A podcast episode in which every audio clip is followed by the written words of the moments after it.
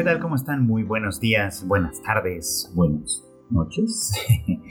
Sean siempre bienvenidos a una emisión más de Anime al Diván, este podcast de Tadaima, en el que, pues ya saben ustedes, su servidor Chicken platica un poquito sobre lo que está sucediendo ya en la temporada de verano de 2022 que bueno, tiene cosas interesantes, ya lo hemos platicado mucho, eh, y, bueno, pues también ya está acercándose prácticamente a su conclusión, ya estamos en septiembre, lo que significa que la gran mayoría de las series pues, van a estar ya terminando sus emisiones en las próximas dos, tres, cuatro semanas quizá, para dar paso a la concurridísima temporada de otoño, que ya lo hemos anticipado también muchas veces, va a venir bastante, bastante pesada. Pero bueno, tenemos mucho de todas maneras de qué hablar en esta ocasión, así que vamos a darle inicio ahora sí que a lo que viene con este podcast. Empezando con una serie que creo que, pues como buena llamarada de petate, hizo muchísimo ruido en su momento cuando se estrenó y ahora la segunda temporada ha dejado pues mucho que desear y, bueno, se entiende muchas, en muchas cuestiones por qué pero de todos modos vamos a platicar un poquito sobre ello. Se trata, por supuesto, de la segunda temporada de Rent a Girlfriend. Eh, que bueno, pues los últimos episodios han estado sentando las bases, digamos, de lo que será el, o de lo que viene a ser el arco más importante del momento. Eh, para los que leen el manga saben perfectamente a qué me refiero. Pero bueno, eh, creo que no va a alcanzar a suceder en esta temporada. Muy probablemente acabe, más bien, si, si, si la serie continúa, acabe siendo adaptado ya en una tercera ocasión. Pero bueno, se están sentando las bases pues para ese arco importante en el que Kazuya y Chizuru pues van a, pues van a acercarse todavía más, van a conjuntar sus esfuerzos de una manera muy muy importante y que en realidad ese pudo haber sido un final de, la historia, es decir, para quienes de alguna manera están al tanto de lo que sucede en el manga saben a qué me refiero, y para los que no, ahorita les platico sin darles el spoiler de lo que más adelante va a haber. Recuerden ustedes que el setting pues siempre ha parecido bastante interesante en principio y luego mm, mal ejecutado después, cuando tenemos esta idea de que Kazuya pues decepcionado por, por una relación que no funcionó con Mami-chan, decide eh, pues rentar los servicios de, pues, de, novia de alquiler, digamos, y que así es como conoce a Chizu Mizuhara, bueno, que por lo menos así es como él la conoce, y después sabemos que su apellido de verdad es otro diferente. Y pues para enredar más la, la, la tuerca de esto, porque pues es natural aquí, ¿no? Conoces a una chica que está trabajando para representar el papel de tu novia y actúa, pues vamos, como eso y es muy linda y te trata muy bien y es muy atractiva y tiene todo para funcionar contigo y entonces pues te enamoras de ella. Bueno, en un caso ya no pasó exactamente esto, sino que más bien muy pronto le vio eh, pues los algo de sus verdaderos colores a Chizuru, ¿no? dándose cuenta que es una chica en realidad muy firme, eh, muy, muy tsundere de pronto, digamos, ¿no? como que detrás de la, de la lindura y de la belleza se esconde pues es un carácter fuerte, eh, un temperamento eh, es bastante, bastante duro de pronto, ¿no? Se enoja con facilidad, es como pues una chica normal desde cierto punto de vista, por supuesto, ¿no? Y eso es algo que a él le agrada, desde luego, Le gusta mucho la idea de conocer a alguien, pues natural, a alguien real, A alguien a quien además admira de muchas maneras y que luego para pensar más la cuerda, insisto, pues eh, después de una pequeña serie de enredos terminan enterándose y dándose cuenta de que las abuelas de ambos, que son personajes muy importantes en sus respectivas vidas, pues no solo se conocen, sino que se han hecho grandes amigas durante una estancia en el hospital. y entonces, pues al enterarse de que son novios, eh, pues nada las hace más felices, digamos, ¿no? Con eso empezó la primera temporada y a partir de ahí hemos tenido pues muchos enredos. Eh, momentos en los que la exnovia Mami-chan vuelve a aparecer y parece no estar muy ni muy contenta ni muy segura de lo que se le está presentando en el vínculo de Kazuya y Chizuru, que por supuesto sabemos que es una mentira para mantener las apariencias. Luego está la aparición de Iruka-chan, que pues, es una chica que de manera pues completamente arbitraria para mi gusto se enamoró perdidamente de Kazuya y ha decidido que ella se va a convertir en su novia legítima, eh, no, no bien pueda deshacerse del lastre que para ella es Chizuru, considerando pues, que todo esto pues obviamente es una mentira y ella también lo sabe. Y así las cosas.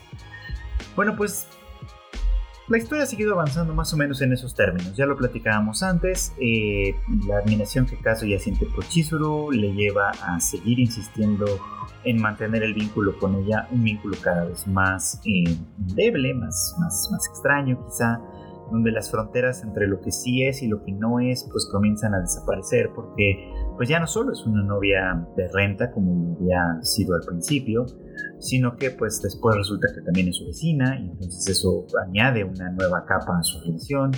De alguna manera eh, se han ido volviendo cercanos como una especie de amigos, aunque no se diga explícitamente, lo cual añade una nueva capa en su relación.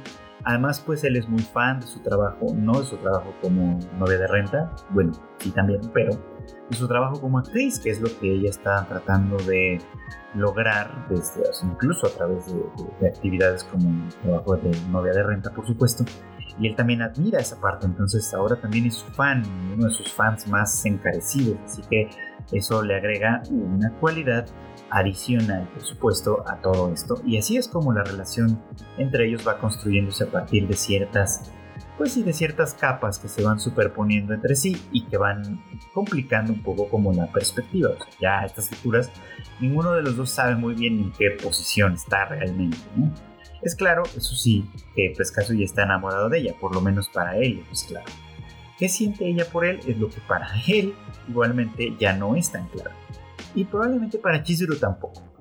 Eh, ella en realidad pues no, no, parece dar su brazo a torcer en el sentido de reconocer que siente algo, algo más por ya pero tampoco es como muy eh, firme, digamos, en el sentido de rechazarlo, por supuesto, ¿no? Sino como que mantiene esta posición ambigua, constantemente ambigua, que algunos interpretan como abusiva, con creo que cierta justicia. Este, en, cuanto a, en cuanto a su relación con él, pues, ¿no? porque sigue aceptando obviamente las citas como renta de novia, este, sigue obviamente admitiendo el, que el vínculo con él trascienda de alguna manera fronteras que no serían admisibles en ese otro contexto, en fin. Y obviamente pues en eso va confundiéndole más y sacándole más dinero, claramente, es la parte o una de las partes que se podrían considerar abusivas. Y aquí es donde el personaje de Ruka-chan es interesante desde cierto punto de vista. A mí me parece, eh, si hay que decirlo justamente, eh, pues su caso es muy lamentable. ¿no? Eh, eh, ella está, como decíamos, ya enamorada de él hace tiempo. está dispuesta a convertirse en su novia legítima, algo que Chizuru de alguna manera pues alentó en su momento también, ¿no? Pensando que con ello pues el problema de ya estaba resuelto y ella, ella tendría una novia real. Eh, eh, que le quiere y que por supuesto estaría dispuesta a, defenderle y estar con él y a todas estas cosas que ella no puede cumplir. Y pues ya básicamente cada quien tendría que seguir su camino. Pero lo que impide que esto suceda de esa manera, pues obviamente es la relación que ambos tienen con sus respectivas abuelas y la relación que tienen entre sí. Y bueno, de aquí digamos que la cuerda se sigue tensando porque a medida que vamos conociendo las condiciones de Chizuru, resulta para Kazuya más difícil pues dejarla, ¿no? Eh, hay una relación ahí que en realidad no está nada bien, pues, ¿no? Porque las condiciones de las que hablo son muy sencillas, ¿no? La abuela de Chizuru pues padece una enfermedad que no se nos dice pero que se entiende que es grave y que básicamente pues va a terminar con su vida relativamente pronto. Eh, esto la dejaría pues a ella sin nadie más, ¿no? Sería básicamente la el último miembro de su familia que quedaría y entonces Chizuru se quedaría sola en el mundo, ¿no? A partir de ese momento. Y obviamente pues ahí es donde ya fantasea, como es su costumbre, con que pues él puede llegar a ocupar ese lugar, por supuesto, ¿no? Y estar al lado de ella y, darle soporte eh, incondicional todo el tiempo. Y además la familia de él, eh, pensando que son novios reales, pues la acepta, la quiere y están más que dispuestos, están más que dispuestos a, a incluirla o integrarla como un miembro más de esta, pues, de esta familia, ¿no? Desde ese punto de vista, pues obviamente todo es muy conveniente para Kazuya y desde cierto punto de vista también lo es para Chizuru. Una vez que ella, pues obviamente se dé cuenta de lo que siente por él o acepte lo que siente por él y decida eh, dar un paso al frente, pues todo esto se resolvería automáticamente, ¿no? Y allí es donde sobraría el personaje de Yuka-chan. Y creo que Eruka lo entiende además, es decir, o sea, Eruka ve todo esto pasar, ve cómo, ve de alguna forma cómo están amarrados entre sí, cómo el tema familiar se vuelve un asunto muy, muy importante y cómo ella realmente pues no tiene cabida ahí. Eso sin contar todo el hecho de que pues en realidad Kazu ya no la quiere y ella también lo sabe. Entonces es un, un personaje un poco como problemático para, para ella. Eh, de ahí que pues es interesante y creo que es como puede llegar a caer bien, pues lo que sucedió en los últimos episodios, ¿no? Fue, resulta que fue cumpleaños de Kazuya y, de Chizuru, por cierto. Y se planea un festejo familiar, digamos. Eh, la, la, abuela quiere celebrar a Kazuya y, organiza pues una, una pequeña reunión en, su casa, ¿no? Para celebrar a su, a su querido nieto. Eh, Kazuya le dice a Aruka que esto es una celebración familiar, por lo tanto pues ella no, está, no estaría invitada. Eh, hasta que pues las cosas se complican cuando la abuela se entera que el cumpleaños de Chizuru también fue hace no mucho tiempo y que entonces pues también hay que celebrarla pues. Entonces la celebración cambia por completo de, identidad se vuelve un asunto eh, pues básicamente para celebrar a la nuera a la, novia del nieto en este caso y, y pues sí adquiere una dimensión completamente diferente y Luca, al enterarse de esto, pues decide que entonces ella no puede faltar tampoco, no tiene que estar Y así es como pues sucede esta situación, en la que pues Kazuya regresa a casa acompañado de Ruka que pues se le presentó y se autoinvitó y ya no hubo manera de decirle que no. Y sabiendo que Chizuru no iba a poder acudir dado que pues tenía responsabilidad de estar en el hospital con su abuela que está nuevamente pues nuevamente internada, ¿no? Pero pues los sentimientos de Chizuru ahí es donde van demostrando que pues en realidad ella se niega a aceptar algo que sí desea y, le habla a su propia abuela de que pues tenía este festejo, tenía este compromiso con la familia de Kazuya, sabiendo que de alguna manera la abuela la va a empujar a ir, a, dejarla a ella pues y a ir. Todo esto pues entendiendo que cada quien sabe qué posición está ocupando, aunque ellos sepan que es una mentira es eh, la abuela de Chizuru obviamente desea que, la situación de, su nieta se, solidifique, que tenga gente a su alrededor y así pueda ella irse, a, irse en paz, Entonces, eh, pues sí, efectivamente eso es lo que sucede. Chizuru acaba llegando a la fiesta, aunque un poco tarde, pues sí acaba, acaba acudiendo y la situación se vuelve muy muy tensa para Eruka-chan que estaba en, pues en una situación en la que estaba ganándose claramente a la familia de Kazuya cayéndole simpático simpática perdón de tal manera que eh, pues sí si en algún futuro las cosas entre Chizuru y Kazuya pues terminaban se disolvían pues iba a llegar el momento en el que ella podía quizá ocupar ese lugar y ya sería completamente bienvenida no hasta aquí todo bien, todo bien dentro de lo que cabe, dentro de lo que cabe con este contexto. La cuestión es que pues cuando Chizuru aparece, enturbiando por completo el ambiente para Ruka-chan, pues ella de pronto se encuentra pues desarmada, ¿no? O sea, la abuela evidentemente, porque Chizuru, eh, no porque tenga punto de comparación, ni mucho menos, sino simplemente porque para la abuela lo que es real es la relación entre Kazuya y Chizuru. ¿No? pues es una amiga, ¿no? Y está bien, como una amiga funciona perfecto, pero la relación importante para ella es la que tiene Chizuru con Kazuya. Y por eso es que pues a partir de ahí, a partir de su presencia, pues eh, ya no tiene absolutamente nada que hacer. Salvo lo que acaba sucediendo, que es que aprovechando pues un momento de soledad, eh, pues ella decide besar a, a, Kazuya, un beso bastante, bastante este, gráfico, por decirlo de alguna manera, bastante sexy, como para demostrar, creo yo, creo que la intención de una escena como esa es demostrar hasta qué punto Yuka-chan está de verdad eh, comprometida con la idea de estar junto con Kazuya, eh, hasta qué punto puede ser una chica de verdad seductora de alguna forma y puede, pues eso, ¿no? Ocupar ese, ese lugar que Kazuya necesitaba que se ocupara de alguna forma, ¿no? Eh, entonces, y obviamente también tiene otra función adicional, que es mostrarnos un poquito esto para hacer de del personaje de Ruka una tragedia. ¿Por qué? Porque lo que viene después es importante. Lo que viene es que primero la abuela pues le ofrece un regalo ¿no? a, Chizuru. Bueno, esto creo que sucede un poco antes, pero bueno, no. El caso es que le ofrece un regalo a Chizuru.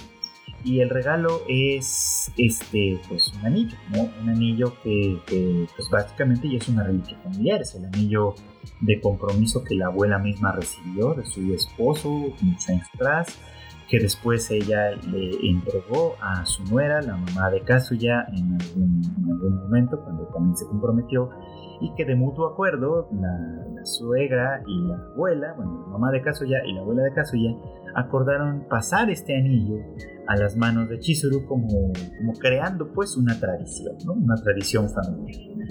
Eh, es por supuesto una carga muy pesada, ¿no? considerando todas las circunstancias en las que se encuentran y todo esto, considerando la mentira que han estado alargando y alargando, en fin, considerando todo esto.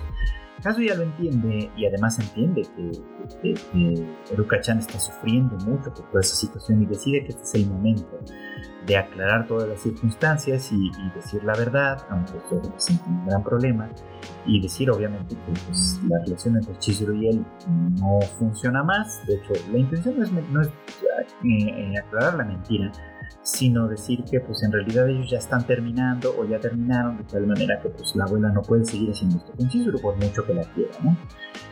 Y esta intención se, se interrumpe por una llamada del hospital que, pues, para avisarle a Chizuru que su abuela está pues pues en malas condiciones, un poco real, lo cual obliga a que pues, ella, la abuela de Kazuya y el propio Kazuya acudan al hospital pues, para ver qué es lo que está sucediendo, para apoyar a Chizuru y pues, de alguna forma estar ahí para él. Eh, y bueno, pues eh, en este punto es que Kazuya cree que sigue siendo un momento importante para resolver la mentira, hablar con sus abuelas, ahora que están juntas incluso, y expresarles esto, ¿no? Y pues nuevamente aquí es donde pues, la, la, historia sigue alargando su, su, mentira porque pues eh, Chizuru le pide, ¿no? Acaso ya que no lo haga, porque pues ella sabe, ¿no? Que el destino de su abuela es morir pronto y prefiere que se vaya con una mentira amable, dado que la abuela de Chizuru también tiene mucho aprecio por Kazuya, que se vaya pues así, con una mentira amable, creyendo que deja a su nieta en buenas manos y, listo, ¿no? Este, después de eso, pues ya podrán resolver algún problema. Eh, claro, que pues uno lo puede ver y entender y dices, bueno, tal vez sí haya que mantener esto, tal, después de todo creo que la sociedad latinoamericana eh, tiene en común este con la japonesa, que de pronto pues el tema de las apariencias es importante y, las apariencias que se consideran como reales o como verdaderas pueden tener un efecto muy fuerte ¿no? en el estado de ánimo y en la percepción de todos los demás. Entonces pues sí, desde ese punto de vista podría llegar a entenderse. Eh, y tan es así que Ruka-chan lo entiende también. ¿no? Y, es ahí donde creo que pues como personaje se puede ganar a, a bastante público, o se ha ganado a bastante público dado que entiende la situación y decide, eh, por voluntad propia, ofrecer a ambos una tregua. Una tregua que significa que pues va a dejar de entrometerse entre ellos, eh, dejando claro, por supuesto, que ella quiere ser la novia legítima de Kazuya y, etcétera, pero entendiendo pues, ¿no? Que aunque, aunque Chizuru sea su rival, pues es una rival que está en condiciones eh, pues endebles, ¿no? Que su situación familiar es complicada, que la relación que tiene con Kazuya y con la familia de Kazuya de alguna manera es su tabla de salvación en este momento, y aunque sea su rival, pues no es como que quiera hacerle daño. Así que, eh, bueno, pues creo que esos son puntos positivos para ella, en, el sentido de que pues, es una chica leal, noble, con sentimientos y demás, que por lo mismo es que esto resulta para mí un tanto triste también pensar que pues está clavada con alguien que pues dejando de lado que sea una buena persona y lo que ustedes quieran, en realidad es una persona que no tiene interés en ella, Entonces, pues que básicamente ella está persiguiendo a alguien que, independientemente de sus defectos y sus virtudes, que ya hemos discutido en muchas ocasiones, pues no tiene interés en ella, básicamente y que por eso es que pues ella haría bien en dejar esto atrás, en seguir adelante con su vida y encontrar seguramente a otra persona que valga la pena, ¿no? Eh, lo, interesante es que parece que esta serie plantea una situación como peculiar en la que los hombres en general no valen la pena. Y este eh, caso ya, que es el protagonista, con todos los defectos que ya le conocemos, es como de lo poco que podríamos decir que vale la pena. Es decir, el estándar masculino en Rent a Girlfriend es muy, bueno, muy bajo, considerando que el caso ya es el representante más decentito de lo que conocemos. Y en cambio el estándar femenino es muy, muy alto, porque básicamente todas las chicas, quizá descontando a Mami Chan en este caso, todas las chicas pues son buenas chicas en todo, todo el sentido de la palabra, muy independientes, muy capaces, muy inteligentes, muy sensibles, muy entregadas, muy conscientes, en fin, tienen como muchísimas virtudes. Y bueno, pues ahí es donde está el acento de la serie, está dándonos un poquito como esta diferencia radical, digamos, entre los dos géneros y, y poniéndolos en una situación endeble, complicada, que por supuesto se puede y se va a seguir alargando mucho de tiempo. Y todo esto a partir pues, esencialmente de que pues, la relación entre ellos simplemente no se aclara y no se puede aclarar más. Pero bueno, sea como sea, eh, lo cierto es que nadie puede decir que las relaciones como tal sean necesariamente fáciles de definir. Eh, así que tal vez vale la pena pensar en esto y una serie que ayuda mucho, creo yo, o que por lo menos ofrece algunas claves para analizar y, por lo, y, sí preguntarse, problematizar, creo que sería la palabra, este tipo de vínculos, pues ha sido Product Night. Eh, pues bueno, pues los últimos episodios ha, habido pues, revelación tras revelación entre la presentación de nuevos personajes en el grupo de vampiras que son, pues digamos que conocidas de Nazuna, ¿no? y que han ido aclarando algunas cuestiones de cómo funciona el mundo de los vampiros y los humanos. ¿no? Porque recordemos que la intención de, de Poe, eh, nuestro protagonista en esta serie, es eh, llegar a enamorarse de Nazuna para que ella pueda convertirle en un vampiro, que es básicamente pues, lo que él, todo lo que él desea que suceda, ¿no? Y Nazuna, que no tiene particular interés, en, al menos no en principio, en, convertir en vampiro a Ko, pues simplemente le permite eh, o, le alienta, pues, ¿no? A que haga lo que quiera, ¿no? Y si él actualmente se enamora de ella o lo que sea, bueno, pues entonces su, situación, pues su deseo se cumplirá quizá, ¿no? Y si no sucede, pues no, no sucederá y punto, ¿no? Pero lo interesante es que, pues, al final de cuentas, ellos empiezan a establecer este vínculo que para los vampiros es extraño, ¿no? Y que las vampiras llegan efectivamente lo cuestionan, ¿no?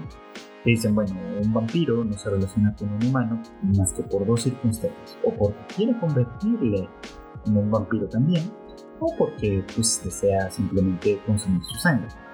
Y la relación entre los dos tiene pues, todos los elementos juntos, plus el, el, elemento fundamental de la convivencia.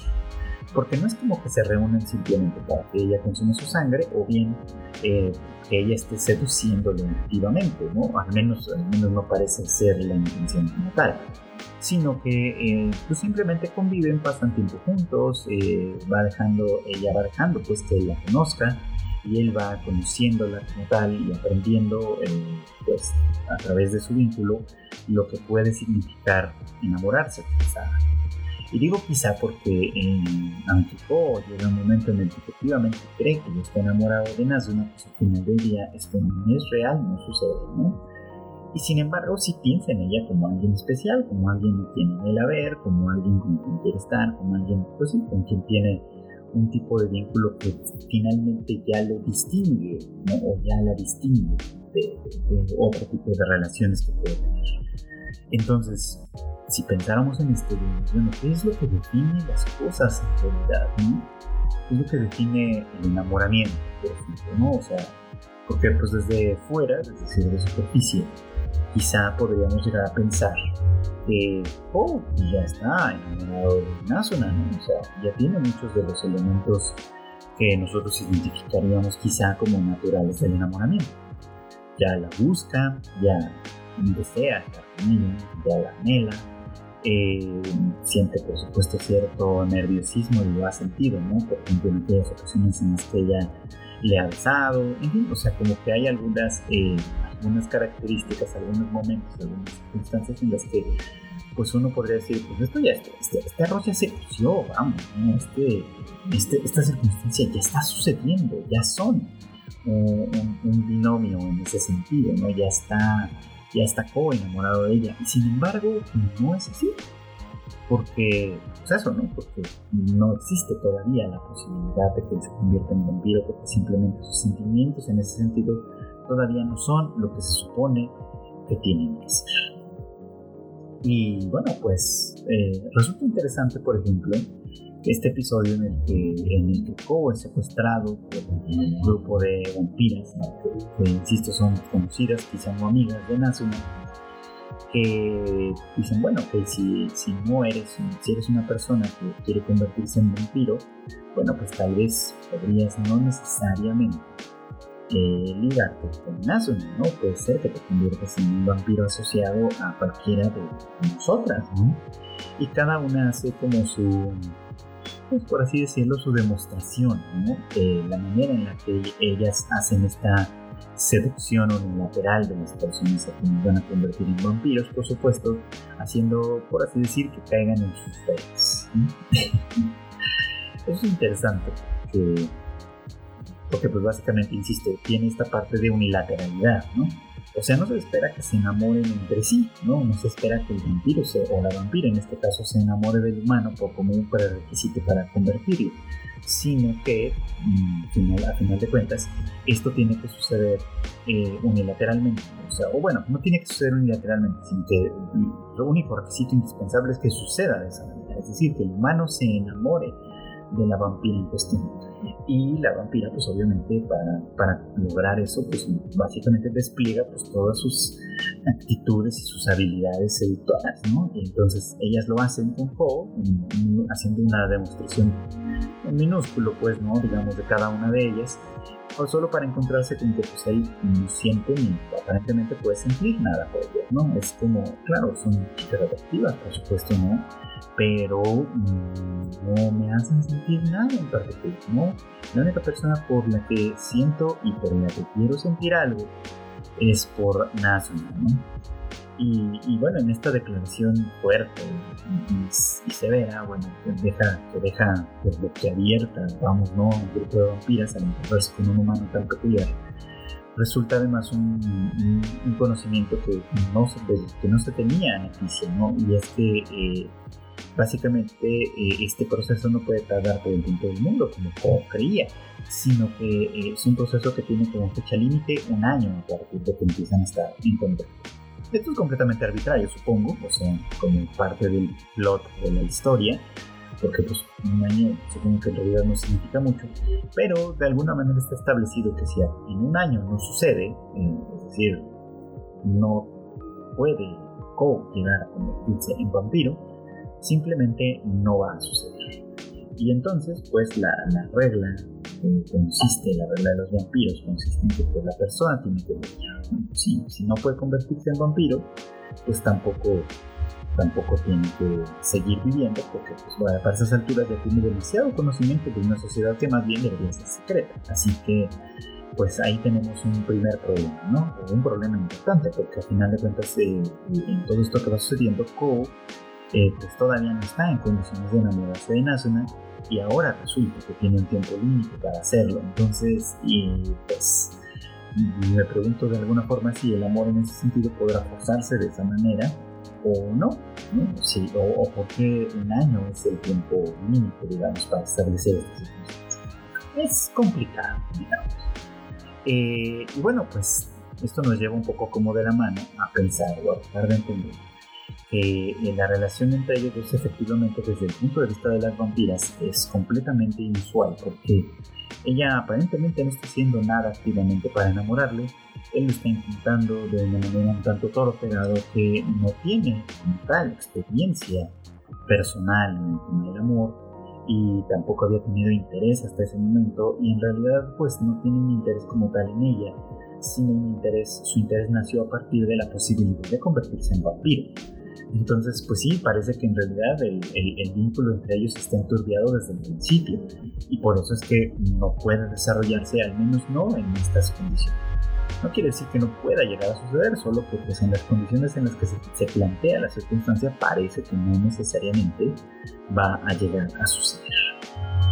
Y bueno, pues el último episodio que vimos, el, que estuvo centrado sobre todo en el personaje de Seri, una de estas chicas vampiras, digamos, es bastante interesante por lo mismo, ¿no? porque eh, ella en este momento está buscando a Ko eh, para pues, convivir con él, platicar con él, estar cerca de él, quizá. Este, no tanto porque desee matarlo, como había sucedido anteriormente, sino porque parece que está intrigada por algo.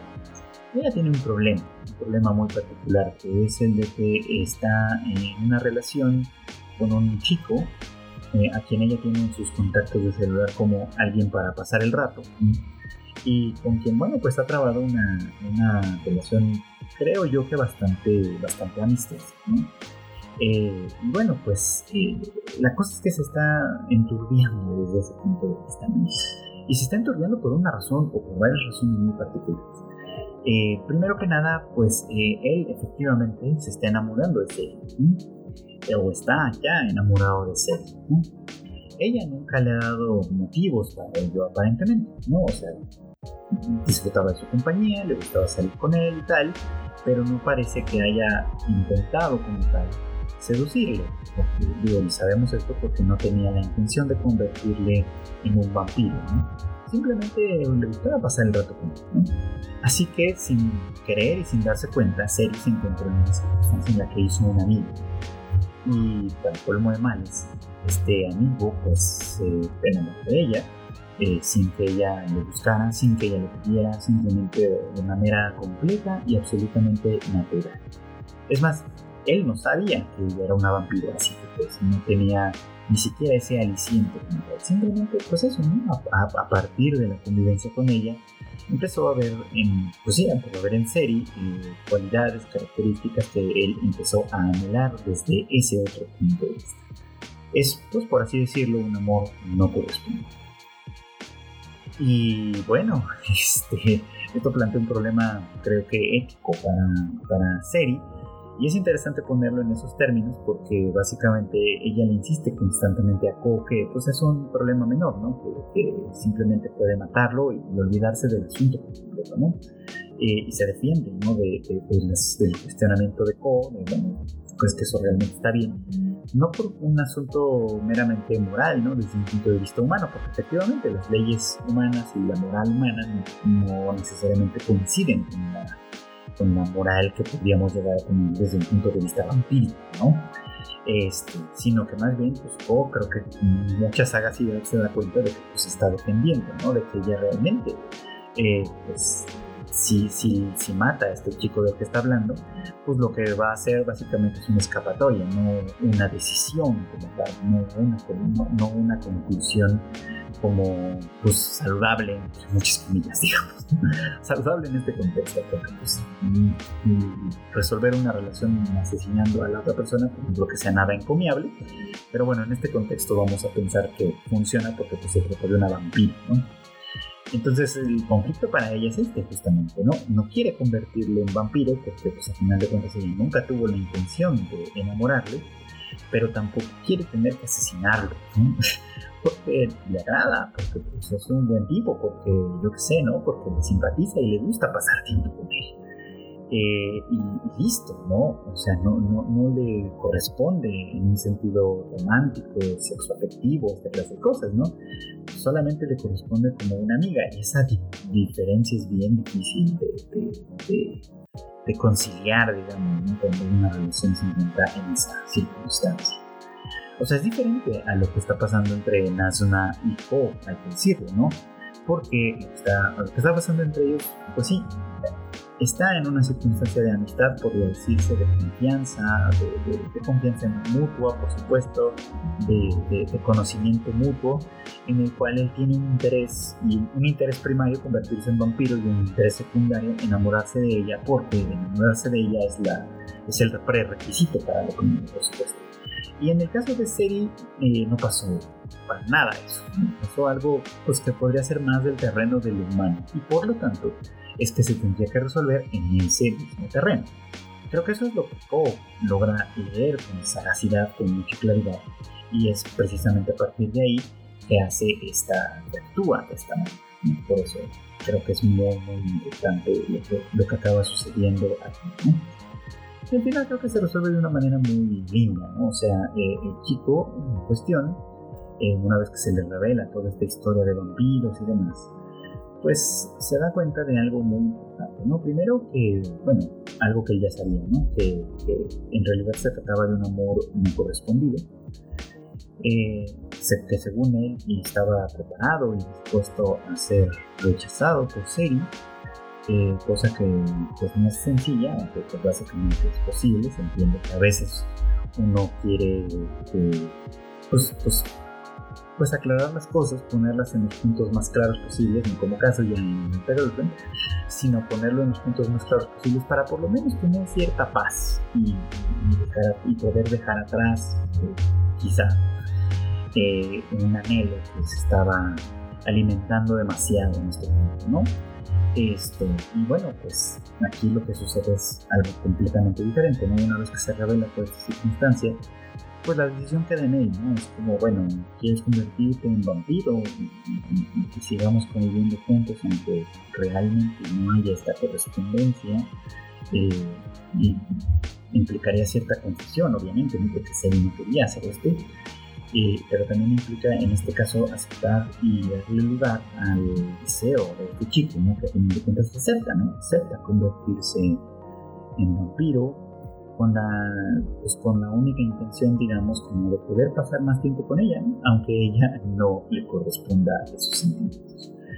Una solución quizá insatisfactoria desde cierto punto de vista, quizá complicada de entender, pero que al final de cuentas da, da, cuenta, vamos, valga la expresión, de cómo las relaciones humanas, aunque en este caso son vampíricas también, pero vamos a dejarlo así, cómo las relaciones humanas en realidad tienen muchos, muchos matices en un Que cuando tratamos de mantenerlas en, sus, en sus formas más básicas, ¿no? Tú eres mi novia, tú eres mi amiga, tú eres mi este, pues a veces es posible, pero no necesariamente va a mantener esos límites de manera eh, firme constantemente, ¿no? Porque pues, la vida cambia, la vida se mueve y los, las fronteras, digamos, entre las distintas personalidades siempre son un tanto ambiguas. Así que pues la cercanía a veces va a ser muy, muy importante, la distancia a veces va a ser la manera de manejarse, eh, la romantización o la antirromantización de una relación también forman parte del vínculo la amistad que a veces este, se traspapela con un romance también, por supuesto, forma parte de los romances que tienen mucho de amistad también, pues también existen, por supuesto, y, muchas veces esos vínculos no son claros. Eh, aclararlos no es cosa fácil, eh, ponerlos como poner cada cosa en su lugar de alguna manera no siempre es una cosa sencilla, pero pues por lo menos intentarlo y tener claro que las cosas pues ayuda mucho que vayan por ahí, es una manera de resolver. Y bueno, pues eh, para cambiar un poquito de tema, esto de las relaciones siempre es complicado. Ahora toca hablar un poquito de la que probablemente se va a convertir en la serie más popular de la temporada, que fue Licorice Coin. Porque bueno, pues digamos que en, los últimos episodios ha estado eh, pues profundizando un poquito como en algunos aspectos de su trama, que son realmente, o que pueden ser realmente interesantes, ¿no? Eh, aquí, eh, bueno, pues tuvimos un capítulo o un par de capítulos en realidad bastante, bastante emotivos, ¿no? Una vez que se nos ha revelado que eh, pues el tiempo de, vida que le resta a Chisato es mucho, ¿no? Especialmente después de este ataque en primer lugar, pero de este ataque que sufrió en primer lugar, pero pues, además de sí, su vida no iba a ser demasiado larga porque al final de cuentas, pues Kisato es una, muy talentosa y todo esto que sea, pues no es más que una herramienta del sistema, ¿no? Y, bueno, pues de qué sistema estamos hablando, ¿no? Eh, aquí eh, ya lo hemos platicado antes en este podcast y lo volveremos a hacer porque me parece que es importante. Desde el principio se nos ha planteado, eh, en el caso de Licorice Recoil, la paz de, de Japón, en ese sentido, se basa exclusivamente o casi exclusivamente en este cuerpo de, respuesta, digamos, que es Direct Attack, direct attack perdón, eh, del que formaba parte Takina y del que de alguna manera también formaba parte eh, Chisato, ¿no? Eh, que básicamente pues su misión es que pues encubiertas como si fueran estudiantes de preparatoria pues básicamente inhiben eh, y, hacen justicia, eh, justicia básicamente extrajudicial, vamos a decirlo así, eh, a cualquier persona que ose este, atentar contra la paz, básicamente. Es decir, son un, cuerpo de violencia institucionalizada, secreta, por supuesto, que oculta la verdad a, la sociedad, básicamente. Y, la verdad a veces pues, es básicamente que no, no, no siempre es todo tan bonito, por supuesto, ¿no? Pero en fin, sí, así se plantea estas cosas. Y bueno, pues eh, ahora que lo platicaron con más detallito, pues yo no podía dejar de pensar en una serie que exploró una idea muy semejante, que es la de Psychopaths, ¿no? Por lo menos la primera temporada de de aquella serie hacía un gran argumento de una sociedad de este tipo, ¿no? Una sociedad pacífica, entre comillas, pero que en realidad pues lo, único que hacía era ocultar toda la podredumbre que tenía en las sombras, ¿no? Todo esto pues a fin de cuentas gracias a este gobierno que eh, tanto en Liquid Recoil como en Psychopaths monopoliza la violencia y la usa para oprimir a aquel que pues, sea o intente ser un poco diferente una tiranía de la paz, si quieren, vamos a decirlo así. Eh, vale la pena recordar a Psycho Pass si no lo han visto, les recomiendo mucho, porque elaboraba esta idea con mucha más profundidad, que y naturalmente, a través de, y lo hacía a través de las, pues, de las conversaciones entre sus personajes, ¿no? que a menudo se cuestionaban cosas como la libertad, como la naturaleza de las leyes y demás, ¿no? Si la vieron, recordarán que en aquella primera temporada, cuando se enfrentan al final a Makishima, eh, concilia con una idea muy, importante, ¿no? Primero que la sociedad no es perfecta, ni siquiera la suya, que parece serlo en cierto momento, ¿no? Eh, y, justamente, ¿no? Al aceptar que se trata de una sociedad imperfecta, eh, pues básicamente también se acepta la idea de que siempre puede ser un poco mejor, ¿no? en su caso, Akane tiene que aceptar la existencia del sistema civil pero no eh, idealizándolo, digamos, sino simplemente aceptar que es un sistema que funciona en el momento, que es un sistema que funciona desde cierto punto de vista, pero que no es el ideal.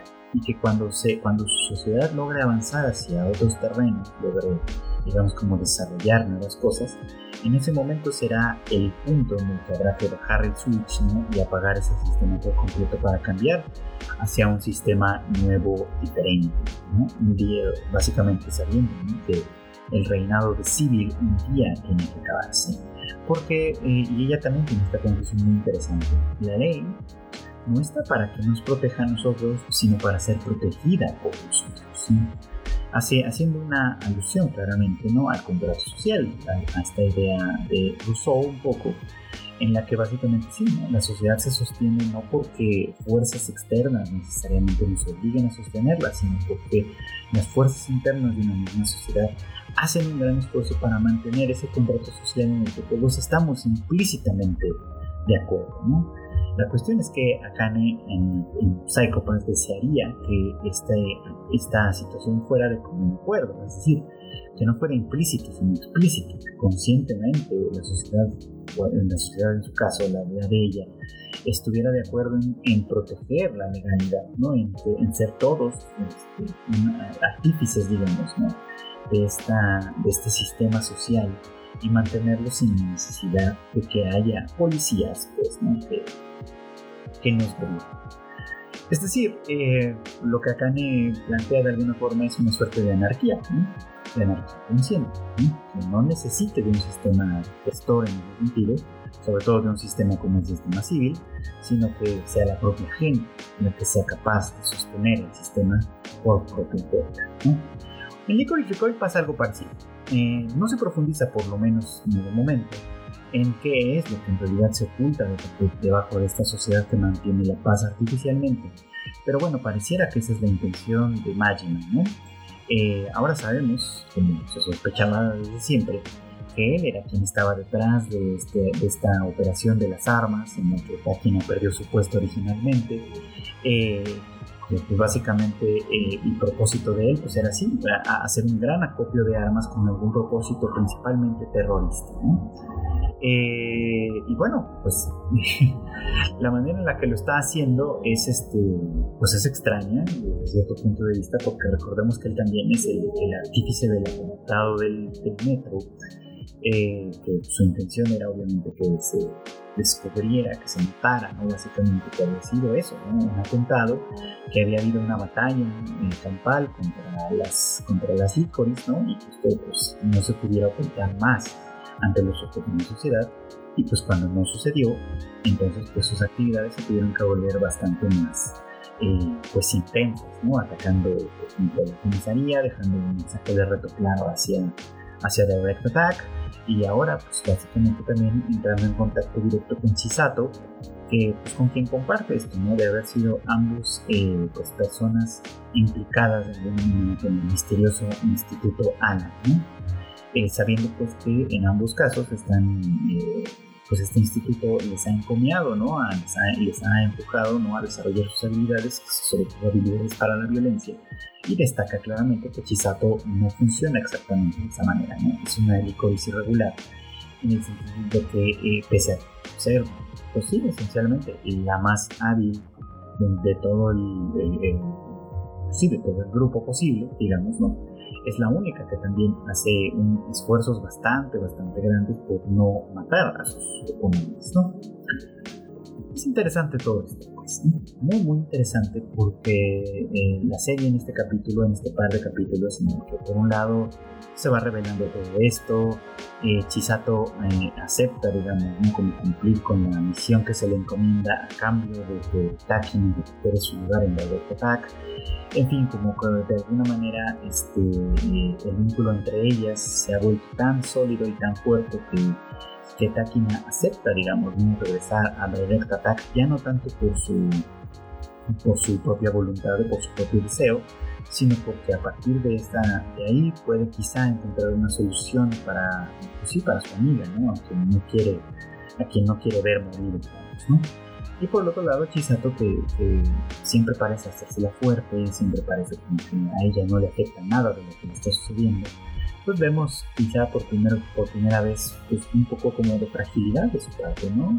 Eh, una fragilidad que se muestra en cuanto a que ella eh, conoce ahora la verdad, no sabe que, que Yoshi y Mika en realidad este, la, le trataron, hicieron un tratamiento del corazón básicamente, con la finalidad de convertirla en una asesina.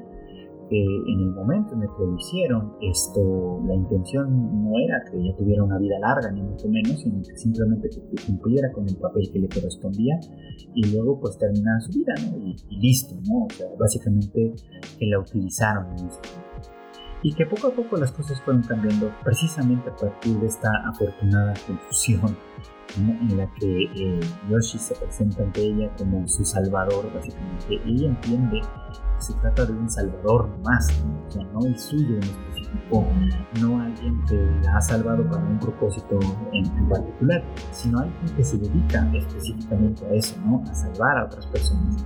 Y queriendo seguir sus pasos, ella hace lo propio cambiando por completo su identidad y cambiando en el proceso también a Mika. Digo que esto es muy interesante porque al final de cuentas, eh, aunque no se profundiza demasiado en ello, lo que está sucediendo aquí es que eh, Chisato y Mika representan un poco como una especie de, pues de, contra eh, de contramovimiento, por así decirlo. Trabajan, aunque de manera paralela, con Direct Attack, pero no necesariamente coinciden con sus ideales.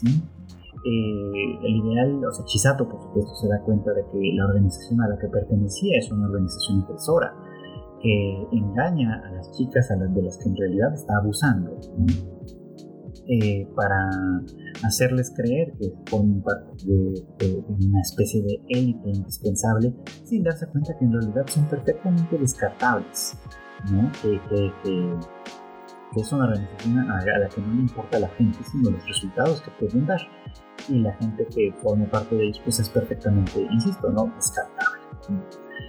Eh, esto ¿no? Eh, pues se, refleja de hecho en la manera en la que se trató a Takina, ¿no? cuando Takina actúa por su cuenta para salvar la vida de su compañera y eso le, eh, le conlleva el castigo de ser expulsada de la organización en primera instancia, pues demuestra claramente que la prioridad no es nunca la vida de las chicas, ¿no? La prioridad básicamente son las misiones.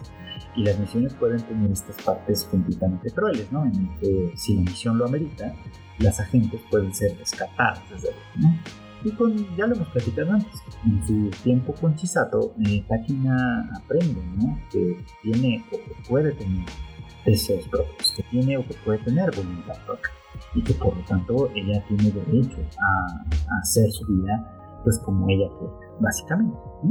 Y que, pues eso, básicamente, en esencia eso, ¿no? Es un asunto muy, muy importante porque a final de cuentas eh, roza un poquito, o, bastante, pues, con la idea de la libertad. Una sociedad completamente en paz puede ser sí. Ese es el objetivo de acá en el Psychopath. Esa es la idea que yo quiero, el, ideal que yo ves. Parece ser que también es el ideal de Chisato, por lo menos, mm, tal vez no en un, rango tan amplio como el de la sociedad en pleno, pero sí cuando menos en lo que corresponde a ella y a las personas cercanas a ella Ella busca pues, que se trate de personas que pueden decidir con libertad, que pueden vivir en libertad y que pueden tomar decisiones correctas, decisiones justas en completa libertad. Eso lo piensa incluso para sus enemigos, ¿no? Con los cuales tiene esta relación extraña, ¿no? que sí, efectivamente se les enfrenta, pero con balas de goma y que básicamente este, les da como la oportunidad de tomar otras opciones, de tomar otras decisiones, de irse hacia otros lugares. Eh, bueno, básicamente esta, esta postura eh, ideológica y política, digamos, que Chisato toma de manera, de manera muy natural, se puede ver ahí, tiene influencia en Takina, tiene influencia en Mika, tiene influencia en, pues, básicamente en todas las personas que le rodean, incluso, incluso en muchos de sus enemigos. Y es ahí donde de alguna forma esta eh, confusión, esta afortunada confusión, como, como le digo, le permite entender su vida de una manera completamente diferente y también entender su papel en el mundo de una manera completamente diferente. Eh, entonces sí, creo que, parte del argumento de Liquid Recoil aquí es muy, muy, muy paralelo a lo que, a lo que Psycho planteó en aquella, en aquella otra serie, eh, lo plantea obviamente y muestra de una manera completamente distinta a través de los personajes, a través de sus sentimientos y no tanto a través de conversaciones filosóficas y este sistema gubernamental que, prometía la felicidad para la mayoría de la gente, no, sino simplemente dándose cuenta de cómo al formar parte de una organización y comprar sin pensar, sin emitirlo de una manera crítica, eh, sus ideales y su manera de actuar, pues básicamente se borra este individualismo, ¿no? a veces es necesario para poder, pues para poder vivir de, la manera que uno quiere, para poder eh, eh, convivir incluso con otras personas afines, etcétera, y para poder crecer. Porque creo que eso sí es una cosa que va de la mano en una y otra cosa, ¿no? En una y otra sociedad, digamos, ¿no? Que cuando el control es demasiado fuerte y la paz es una paz obligatoria, no es una paz de verdad. Es a final de cuentas una sociedad infantil que necesita que un papá gobierno, en este caso, se haga cargo hasta de sus más pequeñas e inconscientes preocupaciones. Y bueno, pues esto fue todo hoy. Muchas gracias por acompañarme como siempre en una emisión más de Anime al ya saben ustedes que este podcast se transmite todos los miércoles en algún momento del día. Lo encuentran en Spotify, en Apple Podcasts, en Google Podcasts y en un montón de plataformas más de podcast para su disfrute y su deleite. Eh, no me quiero despedir sin antes recordarles que en la familia de Tadaima tenemos también muchos podcasts. Tenemos el, el Shuffle que conduce a Chica hablándoles de eh, de películas, perdón, de series, también a veces de anime, de música, en fin. También tenemos por ahí el Rage Quit en el que Marmota y tú hablan de todo lo que está pasando en la industria de los videojuegos. Y finalmente, pues no, no menos importante, tenemos el Tadaima Live, que hacemos todo el equipo en conjunto, los eh, completamente en vivo, los miércoles en punto de las 8.30 de la noche, hora de la Ciudad de México, y que pueden ustedes disfrutar a través de nuestros canales en YouTube, en Facebook y en Twitch. Y desde luego también como en formato podcast, y ah, pues ya de manera posterior. Eh, recuerden también que las noticias más importantes del mundo del anime, del manga y demás están en tadaima.com.mx. Yo me despido agradeciéndoles nuevamente su preferencia y deseándoles que pasen muy buenas noches, buenos días o buenas tardes.